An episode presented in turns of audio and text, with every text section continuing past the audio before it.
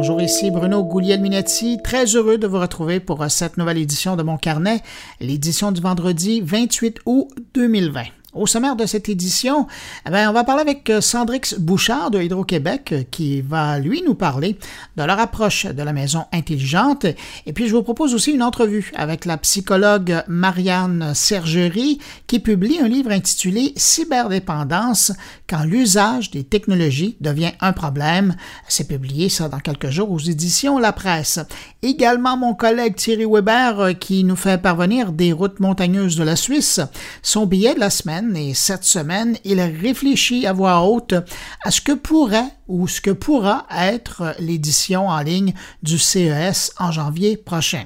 Et mes autres collègues, ben, je les salue au passage, ils sont en pause cette semaine et nous rejoindront la semaine prochaine. Juste avant de passer au survol de l'actualité numérique de la semaine, je prends un instant quand même pour saluer cinq auditeurs de mon carnet. Cette semaine, salutations à Denis Galland, Sandra Doyon, Philippe Ségouin, Anthony Fagot et Gaétan Carl. À vous cinq, merci pour votre écoute. Et puis merci à vous, que je n'ai pas nommé, mais qui m'écoutez présentement. Merci de m'accueillir également entre vos deux oreilles. Sur ce, à tous, je vous souhaite une bonne écoute.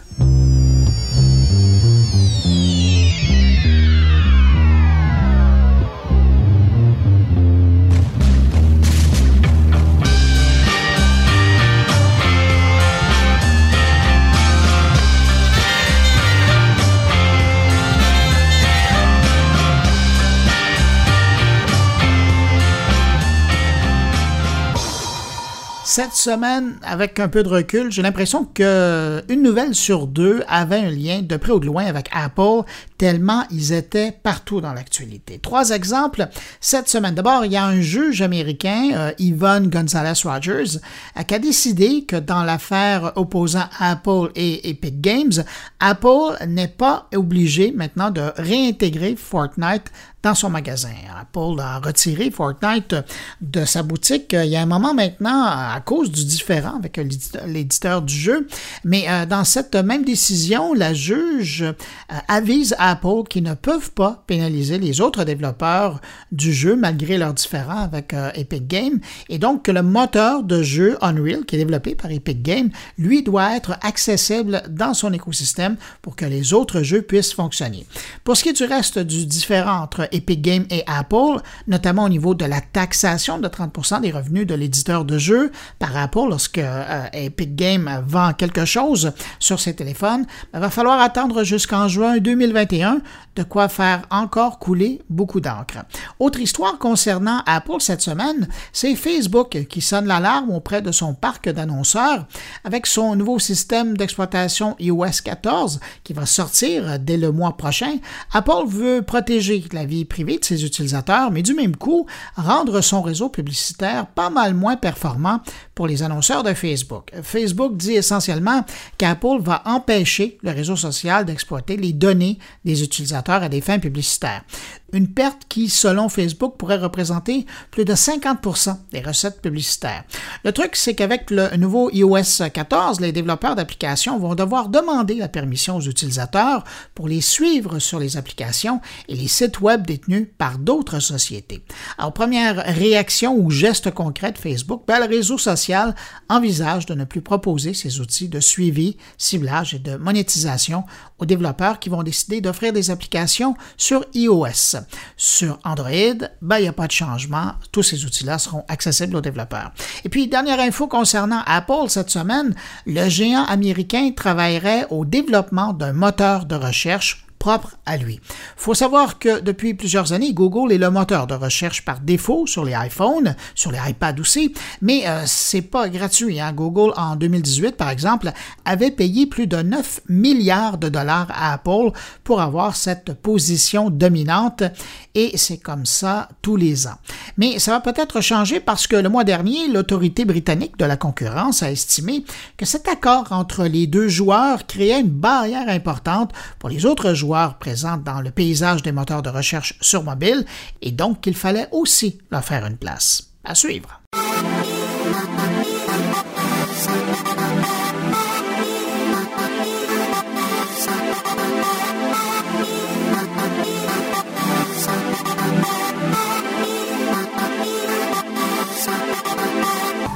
Cette semaine, on a aussi su que le gouvernement du Québec n'allait pas de l'avant pour le moment avec le projet d'une application de traçage de contact avec la COVID.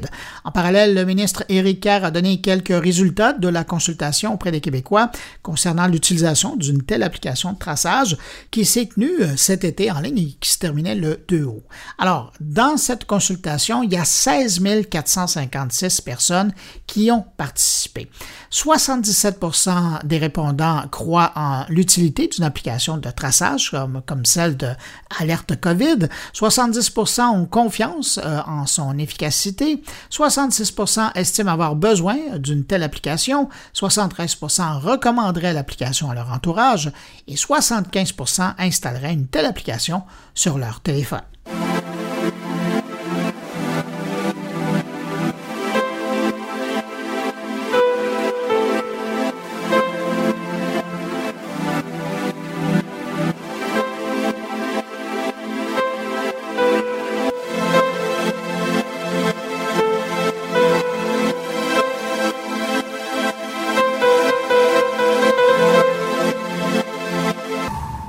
L'autre gros joueur euh, dont on parle beaucoup cette semaine, euh, c'est TikTok, qui a toujours son différent avec le président américain et qui euh, est toujours à la recherche d'un acheteur américain. Cette semaine, dans des papiers officiels de l'entreprise qui ont été déposés en cours, on a appris que le réseau social chinois compte plus de 100 millions d'utilisateurs uniquement aux États-Unis. En comparaison, Instagram compte environ 110 millions d'utilisateurs américains et Snapchat 101 millions. Je vous rappelle les chiffres. TikTok, 100 millions d'utilisateurs américains. Instagram, 110 millions d'utilisateurs américains. Ce qui est intéressant à voir avec ces chiffres-là, c'est à quel point TikTok est un concurrent sérieux d'Instagram aux États-Unis pour sa maison mère Facebook. Et quand on ajoute à cette équation que, selon le Wall Street Journal, Mark Zuckerberg lui-même aurait fait pression sur le président américain pour bannir TikTok en évoquant un danger pour la sécurité des données nationales, ben on comprend un peu mieux l'acharnement de Trump envers la plateforme de courtes vidéos. Un peu plus, c'est, on pourrait croire à un échange de bons procédés juste avant les derniers mois de campagne électorale présidentielle aux États-Unis. Mais bon, pour revenir à TikTok qui se cherche un acheteur américain, le Wall Street Journal confirme cette semaine que TikTok aurait consulté Netflix pour connaître son intérêt l'acheter. On estime le chiffre d'affaires de TikTok aux États-Unis entre 10 et 50 milliards de dollars. Ça veut dire qu'il n'y a pas une énorme liste d'acheteurs potentiels. Hein. Mais sur cette liste-là, deux noms ressortent ces jours-ci, Walmart et Microsoft. Et selon CNBC, à l'heure de livrer ce podcast, les deux géants américains s'associeraient pour faire l'achat de TikTok. La vente pourrait même se préciser dès la semaine prochaine. Une autre histoire à suivre.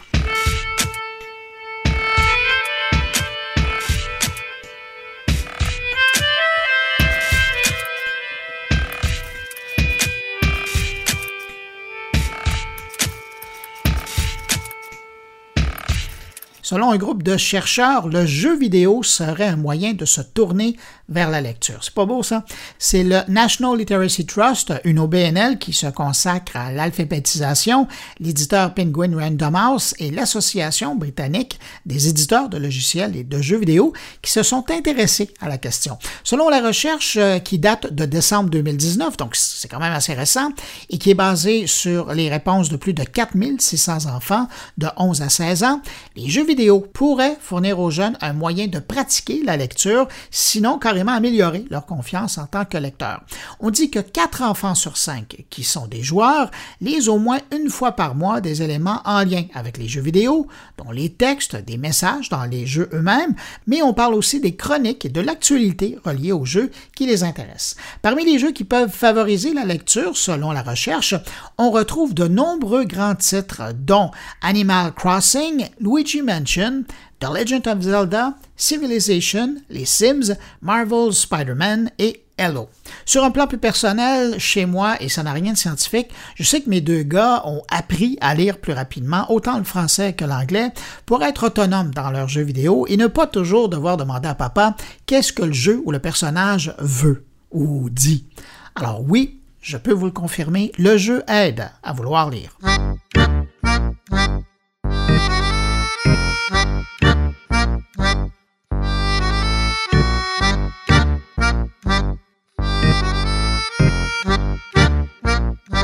Si on regarde au-dessus de nos têtes, euh, de par euh, les nuages, l'actualité a aussi bougé. Je pense à Amazon qui a reçu le feu vert du gouvernement américain pour lancer sa propre constellation de satellites Internet. Son projet Kyber, une fois terminé, sera composé d'un collier de 3236 satellites en orbite autour de la Terre pour offrir une connexion Internet haut débit par satellite aux clients qui voudront payer le prix.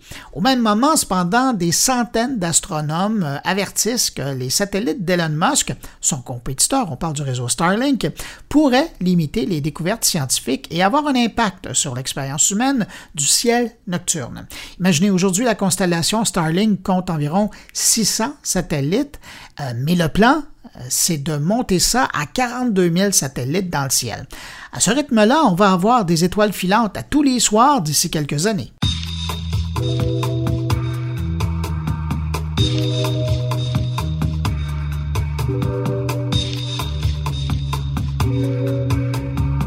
Il y a 25 ans, cette semaine, Microsoft lançait son système d'exploitation Windows 95.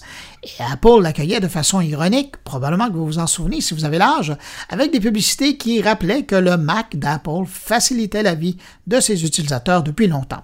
Mais lorsque je me suis souvenu de ces 25 ans du euh, Windows 95, ça m'a aussi rappelé quelque chose que j'avais lu dans le livre The Apple Revolution, alors que l'ancien patron de l'interface chez Apple, Mitch Stern, disait Microsoft offrait un look and feel qui, alors que nous jetions des pierres et disions ce n'est pas aussi simple que le nôtre, on craignait que ce soit assez bon, que tous ceux qui utilisaient des Mac parce qu'ils étaient plus faciles à utiliser puissent être en mesure de dire que Windows était tout aussi simple. Fin de la citation.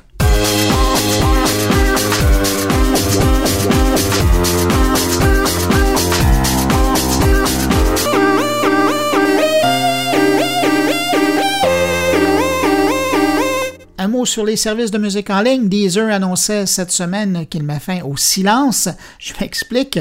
Pour éviter les moments de silence entre deux pièces musicales qu'un utilisateur écoute, de vous sortir de votre bulle, Deezer vient de lancer la fonctionnalité de la lecture sans interruption, donc de l'enchaînement automatique des pièces quand même.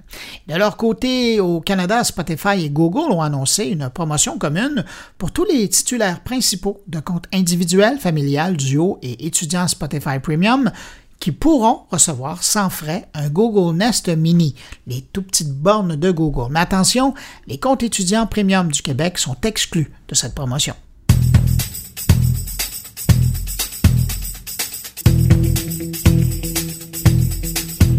Termine avec une information dans la sphère des montres intelligentes. En plein processus de rachat par Google, Fitbit dévoile une montre connectée qui fait encore plus dans le domaine de la santé. Avec sa montre Sense, Fitbit dit pouvoir mesurer le niveau de stress de ses utilisateurs. Son prix, 329 dollars US. Et parlant de la Fitbit et de sa Sense, depuis le début de la pandémie, ils ont suivi 100 000 volontaires euh, pendant quatre mois.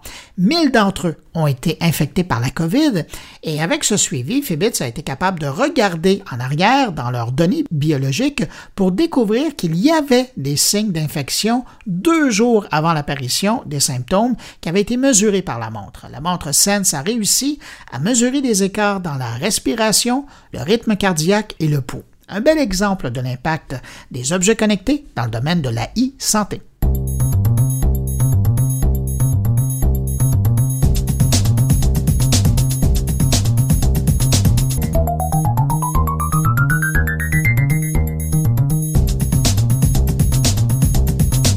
Maintenant le temps de passer aux entrevues. On commence avec Hydro-Québec, qui, par le biais de sa filiale ILO, qui se spécialise dans les nouveaux services énergétiques, lance son service de maison intelligente. Pour en savoir un peu plus sur cette nouvelle offre qui s'adresse aux Québécois, aux Québécoises, je vous propose cette entrevue avec Sandrex Bouchard de Hydro-Québec.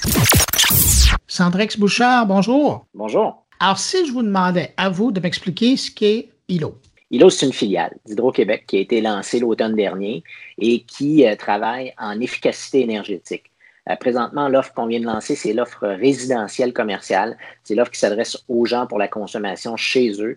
Mais cette euh, filiale-là s'intéresse effectivement donc à la consommation et à l'efficacité énergétique. Ça veut dire en fait vous permettre de consommer le mieux possible ce que vous avez besoin, pas plus, pas moins. On a l'impression que sur le marché, il existe déjà des solutions euh, qui, sont là, depuis certaines années pour, et encore plus longtemps pour ceux qui étaient vraiment dans la domotique à l'époque.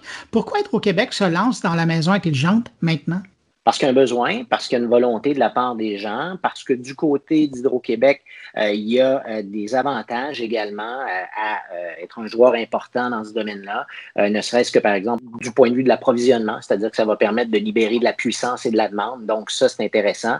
Mais également, c'est un créneau qui va être occupé par des gens dans le futur, clairement, aussi bien que ce soit nous. Et les gens en, sont intéressés, on le voit. Les gens veulent consommer. Vous savez, l'hydroélectricité au Québec, elle est propre à plus de 99% bien entendu, mais il reste que les gens ont une conscience de plus en plus à ne pas surconsommer, à ne pas consommer ce dont on n'a pas besoin. Vous avez raison, ça existe déjà depuis un moment. Il y a des objets qui permettent de, de faire de l'efficacité énergétique. C'est, disons, comportemental à ce moment-là. Nous, ce qu'on fait, c'est qu'on utilise la technologie, on utilise donc euh, toute la force d'Hydro-Québec pour faire en sorte que les gens ne changent rien à leur confort, ne changent rien à leurs habitudes, mais consomment de façon plus intelligente.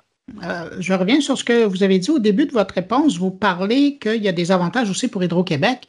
Dans le fond, plus il y aura d'utilisateurs de cette solution-là et plus ça rendra votre réseau, en guillemets, intelligent. Absolument. Et plus ça nous donnera de flexibilité. Euh, un exemple, ce n'est pas le cas présentement, mais un jour, on va offrir des bornes de recharge de véhicules qui seront intelligentes, qui seront même bidirectionnelles un jour. Donc, votre véhicule va devenir une forme de stockage. On offrira aussi du stockage, mais votre véhicule qui contient de l'énergie pour laquelle vous avez payé pourra peut-être vous servir en temps de panne à faire fonctionner votre réfrigérateur. Et quand il y aura beaucoup plus de gens qui auront des véhicules électriques, on va se retrouver avec une pointe de recharge de véhicules électriques. Donc, avec des bornes intelligentes comme celle-là, on pourra séquencer le tout ça va permettre de lisser cette pointe-là.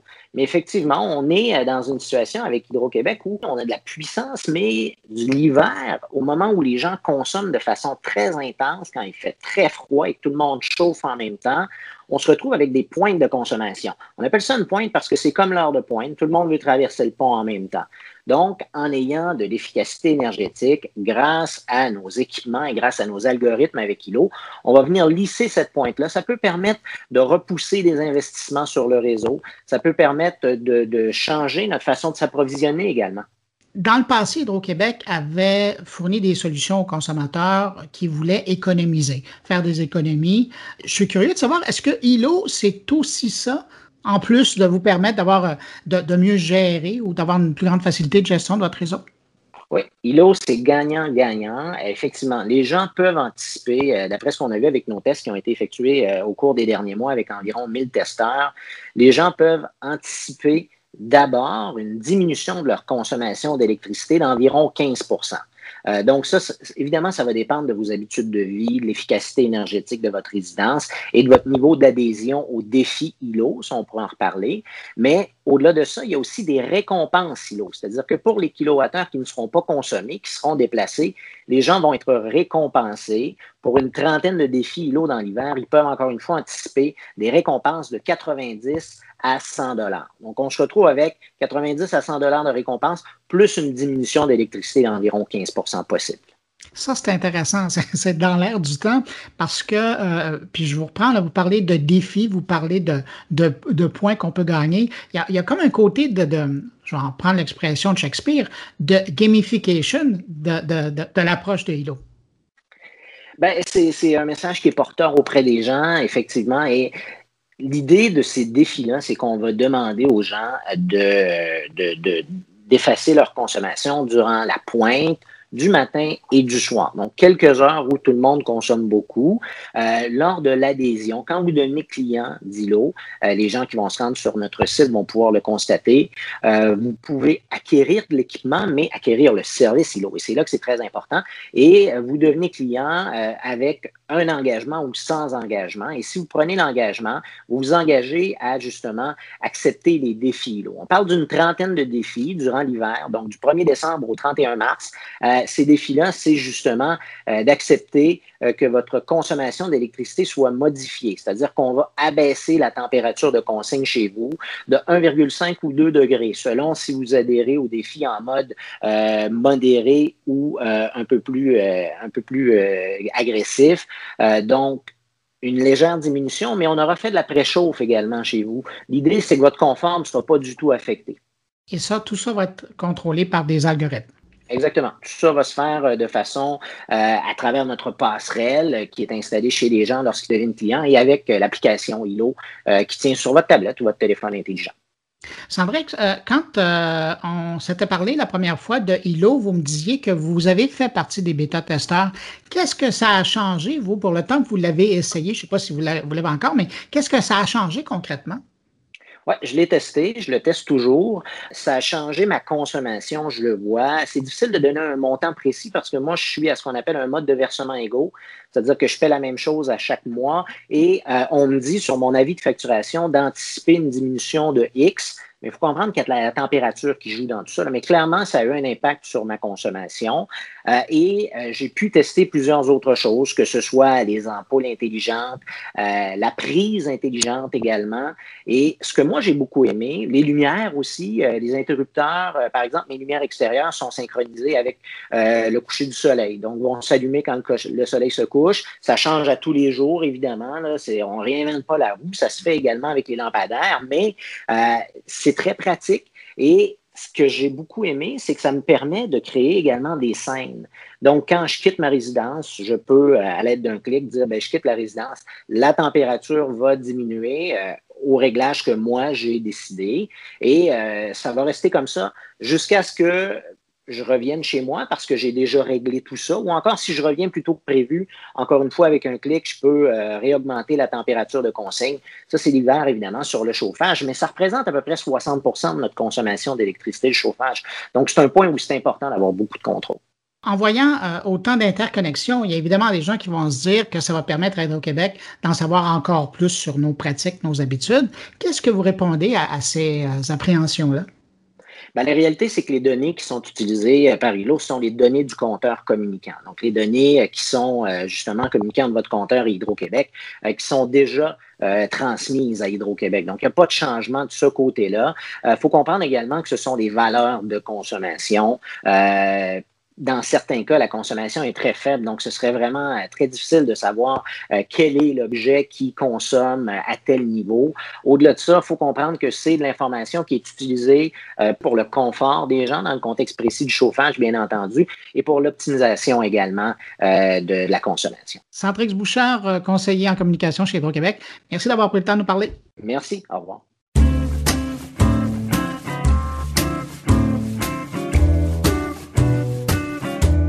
Maintenant, on va parler d'un mal bien moderne, la cyberdépendance. Je vous propose d'écouter une entrevue que j'ai réalisée un peu plus tôt avec la psychologue Marianne Sergerie, qui publie la semaine prochaine le livre Cyberdépendance, quand l'usage des technologies devient un problème. Ça sera publié aux éditions La Presse. Voici notre rencontre. Docteur Sergerie, bonjour. Bonjour. Pourquoi publier un livre sur la cyberdépendance aujourd'hui? Ben, je pense que c'est important. C'est un sujet qui est quand même très euh, actuel. Euh, puis, étrangement, je, trouve euh, qu'il n'y avait pas nécessairement beaucoup d'ouvrages sur le sujet qui étaient destinés au grand public. il y a quand même certains ouvrages qui avaient été publiés en, France, mais ici au Québec, il y avait peu de, choses qui parlaient directement au grand public, qui couvraient le, thème de la cyberdépendance de façon plus large, puis qui offraient des outils aussi concrets. Donc, c'est vraiment pour cette raison-là je me suis dit que c'est important que, les gens puissent avoir des, euh, ben, des outils, savoir quoi faire, comprendre qu'est-ce que c'est, puis être en mesure de trouver des solutions qui étaient efficaces pour eux. Si on définissait ce que peut occasionner la cyberdépendance, parce que c'est une chose d'être cyberdépendant, là, mais ça peut avoir différents impacts qui n'ont rien à voir l'un avec l'autre. Bon, il y a des certains liens, mais je pense, puis vous le mentionnez bien, ça peut générer des problèmes psychologiques, ça peut générer mm. euh, des problèmes scolaires ou professionnels, dépendamment de où on est dans notre cheminement de vie, ou euh, euh, carrément des problèmes sociaux là, ou relationnels. C'est pas juste une chose, ça peut être différentes choses pour différentes personnes. Effectivement, ça va se décliner de différentes façons selon, selon les, types de, de, cyberdépendance, selon les, la clientèle aussi qui va être ciblée. Euh, mais dans le fond, quand on parle de cyberdépendance de façon générale, c'est sûr qu'on parle d'une utilisation des technologies qui va être euh, excessive et, répétée. Euh, ou des moyens de communication faits par les technologies comme les médias sociaux, etc. Puis comme vous dites, c'est sûr que cette utilisation-là va amener un sentiment de détresse chez la personne. Donc la détresse, c'est là qu'elle va se décliner de plusieurs façons. Euh, je dirais que le plus courant, c'est souvent quand euh, la personne va être euh, connectée ou en lien avec la technologie. Souvent, elle va se sentir bien, elle va se sentir apaisée, ça va ça permettre de la calmer. mais quand elle ne pourra pas y avoir accès ou encore que l'utilisation peut être menacée, je dirais, ben, c'est là où on va voir sortir un petit peu plus les éléments de détresse. donc, des fois, ça peut avoir un impact au niveau de l'humeur. Donc, les gens vont se sentir plus irritables, euh, plus tristes, plus, euh, plus facilement, euh, vont, se fâcher plus facilement. donc, c'est de cette façon-là souvent qu'on va voir que l'utilisation peut commencer à poser un problème. Puis la personne va ressentir aussi un sentiment de perte de contrôle. Donc, elle va avoir l'impression qu'elle ne peut plus nécessairement contrôler, disons, la, fréquence, la durée d'utilisation. Donc, c'est comme si le, son d'usage va commencer à, glisser. Donc, selon les, disons, comme on disait, le type de clientèle, le type de personne, ben, euh, quelqu'un qui est plus euh, aux études peut, avoir un effet sur, euh, son, apprentissage, donc peut passer peut-être beaucoup de temps, disons, si quelqu'un a de la difficulté avec les jeux, ben, va passer beaucoup de temps à jouer, puis va laisser de côté ses autres tâches, bon, étudier, préparer ses examens, etc. Donc, ça va avoir des, conséquences sur la présence au cours, sur le rendement, etc. On peut bien imaginer aussi que ça va avoir des répercussions similaires pour quelqu'un qui est au travail aussi. Euh, donc, euh, voilà, c'est pour ça que ça peut se décliner vraiment de plusieurs façons. Qu'est-ce qui explique cette perte du notion du temps une fois que les utilisateurs sont branchés dans le monde numérique, que ce soit les mm-hmm. jeux, les réseaux sociaux, euh, même, même des navigations sur, le web traditionnel, on clique sur un lien, on va sur un autre. C'est quoi? Parce que dans le fond, on, se rend compte qu'on soit cyberdépendant ou pas, il y a toujours cette perte de notion du temps. Comment on explique ça?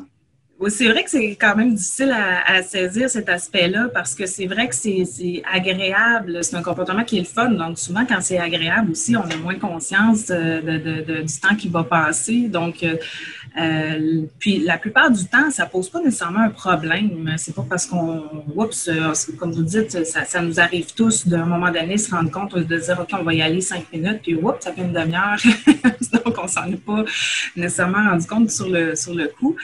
Euh, par contre, quand ça devient un problème, c'est quand ça devient plus de façon euh, répétée et quand ça devient comme un peu une façon d'engourdir les choses, d'éviter euh, les problèmes parce que justement, le temps passe vite, c'est le fun, c'est agréable, on est stimulé, euh, on, a envie d'y retourner. C'est là où ça peut devenir plus problématique.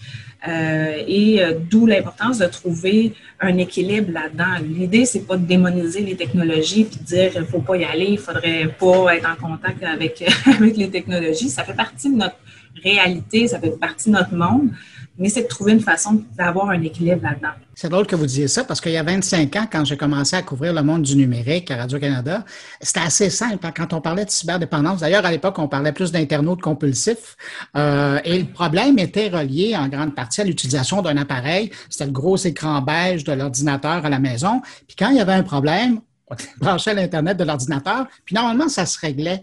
Mais 25 ans plus tard, on est en 2020, le numérique est partout dans nos vies, partout. Euh, et même entre les appareils, il y a l'appareil principal maintenant de nos vies qui est le téléphone. Ça devient pas mal plus complexe à aider quelqu'un qui est cyberdépendant.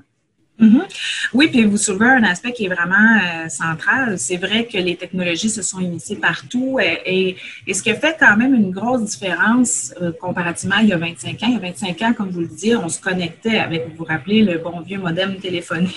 il y avait des limites au niveau la vitesse et tout ça, mais il fallait se rendre à l'ordinateur pour être branché. Euh, maintenant, l'Internet nous suit partout où on va. Donc, on n'a plus besoin de, se rendre à lui. C'est lui qui se rend, euh, rend à nous. Euh, et c'est là où, pour certaines personnes, ça peut devenir difficile de trouver un équilibre là-dedans. Et c'est là où ça demande peut-être d'avoir un, petit peu plus de, de paramètres, de dire, de réfléchir à comment on veut euh, des fois débrancher, euh, mettre des balises pour faire en sorte de ne pas toujours être dépendant, de ne pas toujours être accroché après son téléphone, de pas, parce que c'est ce que ça peut amener chez certaines personnes, avoir l'impression que euh, je vais manquer quelque chose. Euh, c'est important que je, je vois l'information qu'on m'envoie. Il faut que je réponde tout de suite. Si je ne réponds pas tout de suite, les gens vont, euh, vont s'impatienter ou ils vont. donc, on ne veut pas nécessairement faire vivre cette attente-là aux autres, alors que dans les faits, on peut travailler ces attentes-là. on peut choisir de répondre au moment où on est disponible et disposé pour le faire.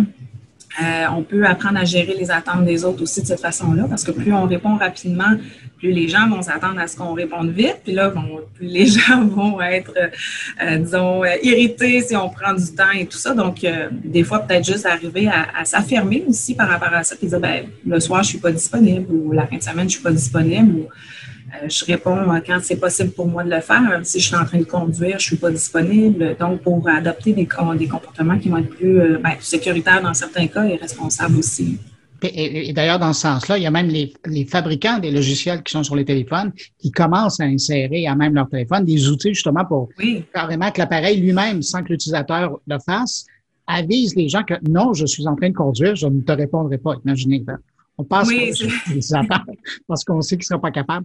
Euh, vous l'avez effleuré au début quand vous m'avez répondu pourquoi écrire un livre aujourd'hui. Euh, pour vous, là, puis ça, on le sent tout le long du livre, c'est important pour vous que les gens comprennent ce que c'était, mais aussi prennent des, des moyens pour s'aider. Dans ce livre-là, on le sent beaucoup, ça.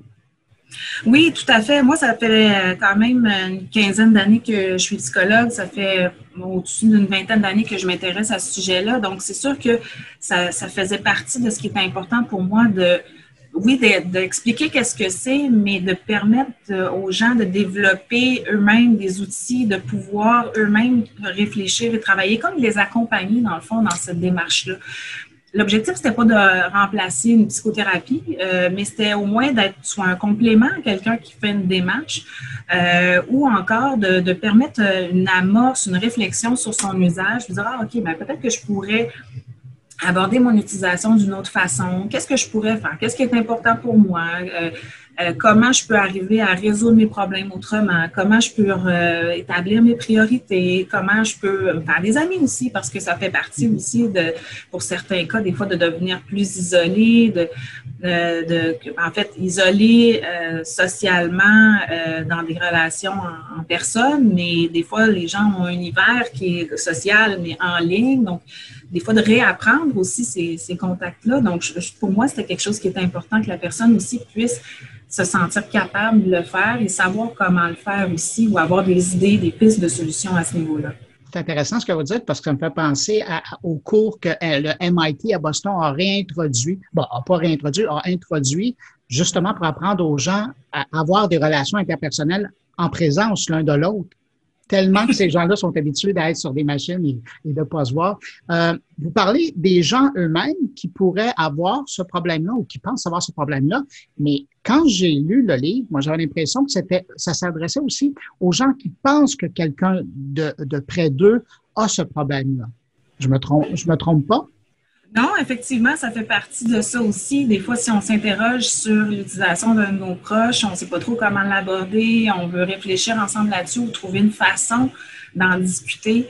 Euh, L'idée, c'est pas euh, pas de moraliser encore une fois les, les gens, mais c'est des fois d'arriver à dire bon, ben, sais-tu, euh, euh, j'ai observé telle chose, qu'est-ce que tu en penses, comment tu te sens par rapport à ça, ou euh, de, commencer à avoir une discussion là-dessus pour euh, justement trouver des, balises, surtout pour les parents. Des fois, c'est pas toujours évident. Les parents sont les premiers parents qui, qui, qui évoluent dans cette ère-là. Il n'y a pas de mode d'emploi là, quand les enfants naissent sur OK, qu'est-ce qu'on peut faire par rapport à cet usage-là? et bon, de façon générale, même, il n'y a pas pour plein d'autres comportements, il n'y a pas de mode d'emploi. Mais comme je dis souvent par rapport aux parents, euh, ce qui n'est pas évident avec les technologies, c'est qu'ils sont confrontés tôt à mettre des limites à un comportement qui peut tranquillement, euh, la, personne peut développer tranquillement des, difficultés, alors que les comportements plus à risque, habituellement, venaient plus tard. Euh, consommation de tabac, drogue, alcool. Euh, donc, c'était pas à l'âge de 2-3 ans que les parents étaient confrontés à ça. Donc, il y avait déjà une expérience de parents à mettre des limites claires par rapport à cet élément-là. Et étant donné que les, technologies sont tellement présentes aujourd'hui, euh, ça peut paraître un peu inoffensif, sauf que euh, sans, sans, non plus dire que les technologies sont dangereuses, l'idée étant tout le temps de développer un, cadre, une utilisation qui va être responsable, c'est-à-dire que oui, on utilise les technologies des fois pour se divertir, des fois pour travailler, des fois pour apprendre, mais euh, on peut aussi faire autre chose euh, bouger, faire d'autres activités, être créatif. Puis des fois, on peut mixer les deux aussi. Des fois, c'est possible aussi d'être créatif en utilisant les technologies, en le partageant avec d'autres personnes. Donc, c'est d'être, euh, de trouver un équilibre. Je reviens tout le temps à cet aspect-là, trouver un équilibre. c'est intéressant parce que dans votre livre, vous avez même été jusqu'à offrir une liste de choses qu'on peut faire pour se débrancher d'un appareil. Quand même, il fallait le faire, hein? Oui, on oublie. En fait, pour moi, c'est important d'avoir une liste parce que euh, souvent, on oublie quand on. Puis ça arrive souvent en thérapie, même quand on aborde cet aspect-là avec des, des, clients, de dire OK, qu'est-ce que tu aimes faire? Mais là, souvent, ils ne savent plus trop, en fait, parce que ça prend tellement toute la place. C'est là où, des fois, d'avoir une liste permet de dire Ah, c'est vrai, ça, j'ai déjà aimé ça, ou ça, ça m'a déjà intéressé, ou euh, puis je me suis dit Ah, j'avais pas le temps, ou euh, j'avais pas l'argent et tout ça. Donc, ça permet de reprendre contact avec des intérêts. Euh, tranquillement, puis d'explorer euh, parce que euh, c'est tellement accessible, ça peut être tellement facile d'y avoir accès que ben, on, on va au plus, au plus court, on prend des raccourcis, mais c'est vrai que des fois, développer d'autres intérêts, d'autres activités, c'est un défi. Puis, euh, entre autres, avec la pandémie, il euh, fallait être créatif. C'est vrai que c'est pas toujours évident. De, il y avait quand même un certain nombre d'activités qui étaient euh, plus accessibles, mais on a quand même vu que c'était possible de trouver d'autres choses, puis de dire, bon, OK, je peux peut-être bouger de cette façon-là, ou faire telle activité, ou essayer d'autres choses pour être en mesure de garder toujours cet équilibre-là intéressant de ramener la, pandémie. Effectivement, ça rajoute une couche de difficulté. Votre livre, il est, un peu composé en trois parties. Euh, dans la première, on, fait le constat de la chose avec des, des, cas euh, que vous présentez, euh, beaucoup d'informations. Dans la deuxième partie, on est beaucoup plus dans l'autodiagnostic, en tout cas, de se poser des questions. S'observer, observer son usage. Ouais. Puis quand je passais à travers tout le test, évidemment, j'étais curieux, hein, je l'ai passé. Quand on regarde tout ça, toutes ces questions-là, à quelque part, c'est que si on se sent mieux quand on est euh, dans le monde virtuel, c'est peut-être que dans le monde réel, on a un problème. C'est peut-être qu'il y a des choses qui nous dérangent, puis qu'on essaie de les solutionner aussi de cette façon-là, justement. Donc, euh, des fois, ça peut être une réflexion de dire, OK, est-ce que mes besoins sont comblés aussi dans ma vie de façon générale? Ça se pourrait que la réponse soit oui, puis que les technologies prennent euh, plus de place qu'une autre personne, mais comme je disais, les, différentes parties de la vie sont satisfaites et euh, il n'y a pas juste les technologies qui, euh, sont présentes. donc, c'est pour ça que c'est important d'avoir quand même certaines nuances à ce niveau-là. C'est pas, pas juste une question de durée, parce qu'au début, hein, à l'époque, euh, les gens essayaient de trouver vraiment un nombre d'heures par semaine. De dire, OK, à partir de tant d'heures par semaine, la personne est super dépendante. Mais on s'est vite rendu compte que c'est, un, élément parmi d'autres parce qu'il y a des gens pour qui euh, leur usage n'est pas nécessairement toujours excessif. Ils ne vont pas être euh, 12 heures par jour euh, sur leur écran, mais peut générer quand même de la détresse. Je pense entre autres à des euh, à des comportements, des activités sexuelles en ligne. Donc, quelqu'un qui va regarder la pornographie, qui, que c'est contre ses valeurs, puis que ça vient heurter son système de valeurs, ben juste le fait d'y aller euh, une fois, de temps en temps, d'aller visionner la, pornographie peut être suffisant pour générer de la détresse puis lui poser un problème. Donc, pour ça que des fois, c'est une question de, de nuance et euh, de, de, de s'interroger à savoir, OK, comment je compte mes besoins? Quand je, je me sens triste, quand je me sens euh, fatiguée, déprimée, en colère, est-ce que j'ai tendance à me tourner vers cet outil-là pour me calmer ou est-ce qu'il pourrait y avoir d'autres façons de, gérer ces situations-là? Euh, je vous amène à la troisième partie du livre. Ça, j'ai trouvé ça pas mal chouette. Puis on, le mentionnait tout à l'heure, Euh, dans le livre, il y a beaucoup d'outils pour, euh, pour s'aider, qu'on soit cyberdépendant ou pas. D'ailleurs, j'ai trouvé des, des bonnes pistes, même pour moi. Je, vais essayer de pratiquer, je vais les tester. Puis notamment, je trouve ça tellement chouette, il y a l'idée de la fiche, d'ailleurs qui vient avec le livre, mais il s'agit de la reproduire après, où on note le, temps au moment où on se branche et où on se débranche, et d'autres informations aussi. Mais j'ai l'impression que si tout le monde euh, s'amusait à, faire le test, là, il y a bien de monde qui serait surpris de voir le, le nombre d'heures qui peuvent passer branchées dans une journée. Oui, peut-être que ça pourrait être euh, étonnant euh, de, de constater que oh, dès, dès qu'on a un temps, un temps mort, ah, on va voir les courriels, on peut aller voir les réseaux sociaux. Donc, ça se peut qu'effectivement, ça puisse être surprenant à, ce niveau-là. La fiche est intéressante aussi. Euh, pour moi, c'est important de le faire euh, papier pour justement sortir de, de la technologie. Euh, donc, pour pas être encore une fois pris sur le téléphone ou sur une application à noter. Donc, pour moi, c'était important de, de, revenir à ça parce que c'est sûr qu'on est habitué aussi à prendre beaucoup de notes à l'ordinateur. il y en a même qui, des fois, on, la difficulté quasiment à écrire, tellement ça fait longtemps qu'ils n'ont pas pris un crayon. Donc, euh, ça peut être intéressant de, de, de, faire l'exercice de cette façon-là. L'idée de remplir des fiches, c'est vraiment pour mieux comprendre euh, son, euh, son profil d'utilisation, donc quel genre d'activité. C'est sûr que les gens d'emblée savent un peu vers quelles applications ils se tournent, mais euh, c'est pour voir, OK, est-ce qu'il y a des patterns qui euh, se dégagent de ça? Est-ce que j'ai plus tendance à y aller quand je me sens de telle façon? Est-ce que, euh, puis comment je me sens après? Et, à ce moment-là, à partir du moment où on, on arrive à dégager des, des, euh, des patterns qui, qui, ressortent, c'est là où on peut trouver d'autres solutions pour dire, OK, ben, peut-être que quand je me sens frustrée, peut-être que je pourrais identifier quelle est la source de cette frustration-là et trouver une façon différente de, de faire face à ce moment-là. En terminant, puis je suis curieux de vous entendre là-dessus, avez-vous l'impression, je sais qu'on n'a pas encore le recul nécessaire, puis ça, vous allez probablement avoir une bonne idée dans genre cinq ans pour voir les retombées de la chose, mais avez-vous l'impression que euh, la pandémie, mais particulièrement le télétravail, est quelque chose qui ne va pas aider dans le domaine de la cyberdépendance? C'est une bonne question que euh, je, me, je, me, la pose en fait depuis, euh, depuis que la pandémie est arrivée. Quel effet tout ça va avoir sur notre rapport aux technologies?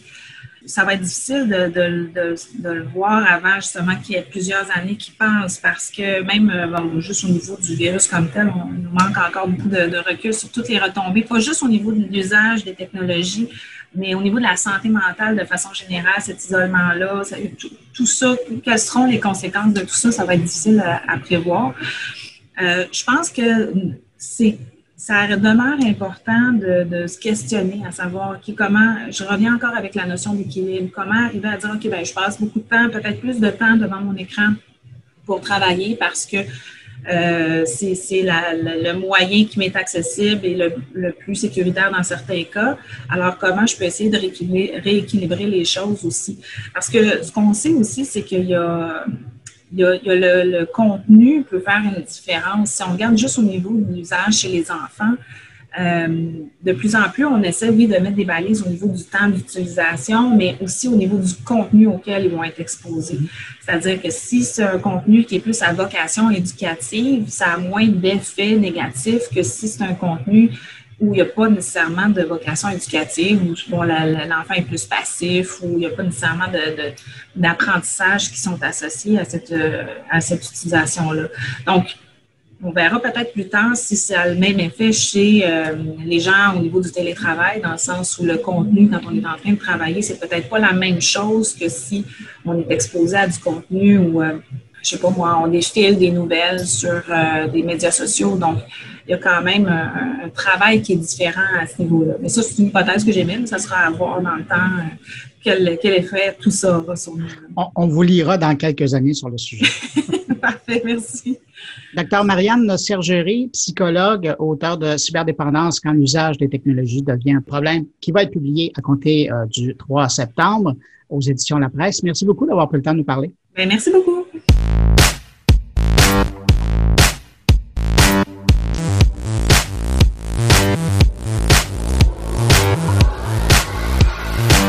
Avant de terminer cette édition de mon carnet, je vous propose d'aller faire un tour en Suisse. On va aller rejoindre mon ami et collègue Thierry Weber sur les routes montagneuses de la Suisse. Alors imaginez-vous le paysage, d'où il nous parle de la prochaine édition du CES qui sera en ligne et bien virtuelle en janvier prochain. Allez, on part le rejoindre dans sa vanne Yoko. Bonjour Bruno, bonjour les auditeurs de mon carnet c'est sur les routes de montagne que je prends le temps d'enregistrer cette euh, chronique après une semaine de repos bien méritée, courte mais, mais utile et reposante malgré, euh, malgré effectivement euh, le peu de jours durant lesquels je me suis échappé du, monde du travail à bord de Yoko. Mais ça c'est une autre histoire. En rentrant de, de de ce voyage, je me suis rappelé euh, d'une chose. Euh, je sais que l'information, elle n'est pas nouvelle. Euh, vous le savez déjà depuis quelques semaines. Le CES, le Consumer Electronic Show de 2021, ne se fera pas. En tout cas, ne se fera pas en présentiel. Oui, parce qu'effectivement, si vous aviez loupé l'actualité, si vous n'avez pas Internet, il y a eu ce qu'on appelle le Covid ou la Covid-19. Alors, moi je voulais revenir là-dessus parce que j'avais très envie de, vous poser des, questions, des questions qui vont euh, autant s'adresser à, mes collègues chroniqueurs que vous les, auditeurs parce que je suis euh, perplexe par rapport à, ce que j'ai vu. Retour sur les faits. Alors effectivement, généralement pour le CES, c'est autour de l'été, voire la fin de l'été, qu'on découvre euh, eh bien dans les grandes lignes le programme du, du CES, mais aussi surtout c'est la date un petit peu butoir depuis laquelle il est possible en tant qu'exposant, innovant, euh, start-upper, de proposer sa technologie au CES Awards, ce fameux prix qui récompense, qui félicite, félicite justement euh, des innovations euh, technologiques un prix que je trouve très très important et, Dieu sait que je rappelle euh, justement son importance à, mes collègues de Suisse. Mais ça c'est une autre histoire. Donc euh, viennent effectivement euh, ces, dates butoirs en été et commence à se dessiner le, le programme, les thématiques qu'on peut tout au long de l'année jusqu'à jusqu'à la fin de l'année découvrir comme ça sur les différents réseaux. Et cette année, ben, Covid oblige, tout ça a, été euh, retardé, repoussé, pour euh, ben, laisser la, question ouverte de savoir si oui ou non ce grand rassemblement qui réunit plus de 180 000 personnes à Las Vegas, des milliers d'exposants, aurait lieu ou pas. La réponse, elle a été donnée. Euh, peut-être que vous l'avez vu, et c'est justement le propos de ma chronique. C'est ce zoom, cet enregistrement vidéo euh, déguisé en Zoom, à moins que ça soit le contraire, de Gary Shapiro, le patron de la CTA, l'association qui est donc euh, euh, à la tête justement de l'organisation des CES, parce que oui, il y a des CES, en tout cas il y en avait comme le CES Asia ou les CES Unveiled comme celui de Paris, qui a priori est toujours maintenu à la rentrée cet automne pour un petit peu découvrir en avant-première les innovations euh, qui seront euh, présentées à Las Vegas et pour le coup, eh bien pas à Las Vegas, mais sur un autre support. Et c'est là où je vais revenir sur la fameuse vidéo de Gary Shapiro, puisqu'effectivement il se fond d'une vidéo euh, que j'imagine être enregistrée via un Zoom. En tout cas, tout porte à croire que c'est au travers de cette plateforme qu'il a enregistré son, message qui s'adressait à la fois aux exposants et aux visiteurs. Euh, il s'est fendu d'un petit, euh, petit réglage vidéo en incrustant tout simplement un fond noir derrière lui. Et euh, cette séquence a été montée pour après être agrémentée d'un petit fond musical. Est-ce que c'était nécessaire? Ça, c'est une autre question. Mais enfin bref, le résultat m'a laissé dubitatif. Pourquoi? Parce que déjà, cette vidéo venait enfin répondre à la question de y aura-t-il un CES 2020 ou pas? Alors là, clairement, Gary nous annonce que, eh bien non, on prend pas ce risque et tout se fera en ligne. Et c'est là où le bas blesse parce que cette vidéo, un petit peu maladroite, pour être poli, eh bien, laisse pas présager de bonnes choses. Je m'explique. il y a ce, zoom qui sert à enregistrer la, vidéo, ce fond noir, euh, vous savez, cette incrustation qu'on peut faire euh, avec, euh, avec Zoom, mais de plus en plus de logiciels tels que Skype le permettent. En fait, l'incrustation se fait avec le détourage de la personne au premier plan pour un petit peu identifier ce qui est à l'arrière, là où un fond vert et des outils professionnels le feraient un petit peu mieux. Mais certes, voilà, c'est pratique, c'est sympa euh, pour pouvoir par exemple cacher un petit peu votre intérieur. Deuxième chose, il décide de mettre une musique dessus son, ses propos. Bon, je suis suis pas emballé parce qu'effectivement, euh, là, c'est peut-être pour euh, cacher, cacher les, les, défauts de cette vidéo parce que je le vois pas forcément équipé d'un micro. C'est vrai que le son, c'est pas, c'est pas ça.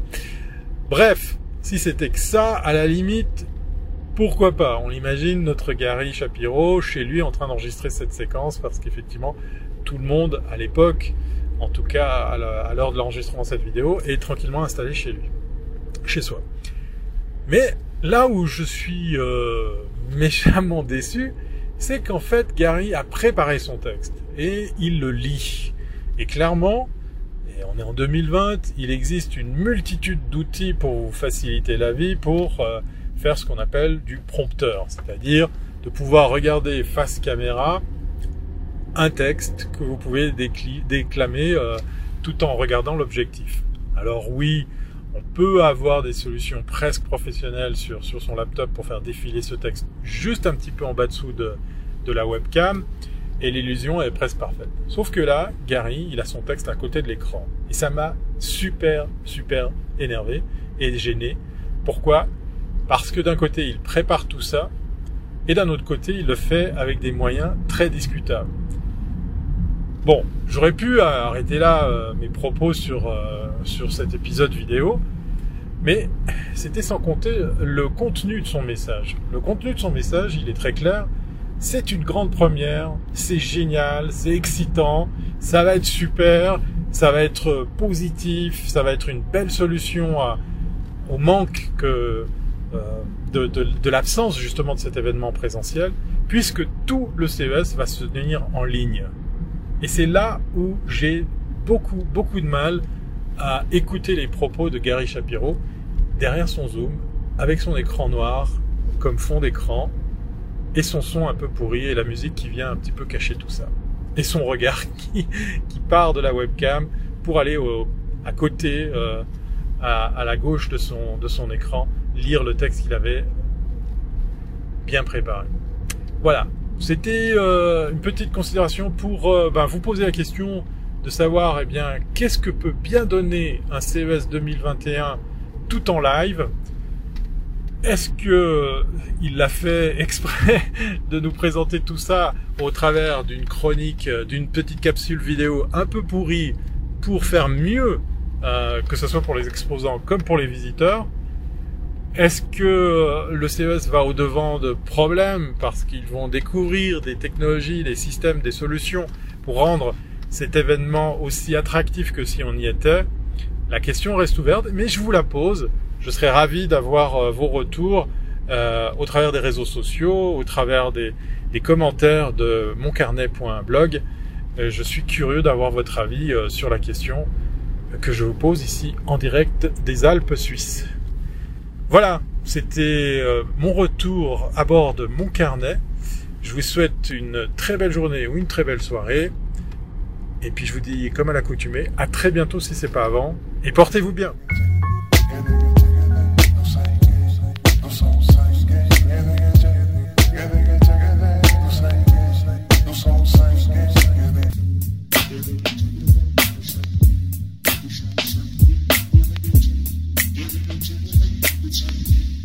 Thank you. Eh bien voilà, c'est ainsi que se termine cette édition de mon carnet, presque en direct de Suisse. J'espère que vous avez apprécié. Merci à mes invités. Merci à Thierry Weber d'avoir été là. Je vous le rappelle, n'hésitez pas à passer le mot autour de vous si vous pensez que mon carnet peut intéresser vos amis, connaissances. C'est simple, hein? vous les invitez à écouter mon carnet à partir de leur plateforme de distribution de podcasts préférés ou sinon, ben, vous les invitez à passer sur mon blog, moncarnet.com. Et puis si vous, vous désirez me laisser un mot, vous pouvez le faire en passant par les réseaux sociaux, en utilisant le hashtag Mon Carnet pour que je puisse euh, retrouver votre message, en utilisant l'adresse podcast moncarnet en un mot gmail.com ou encore par le blog moncarnet.com. Merci d'avoir été là. On se retrouve la semaine prochaine pour une nouvelle édition de Mon Carnet. Au revoir. Portez-vous bien.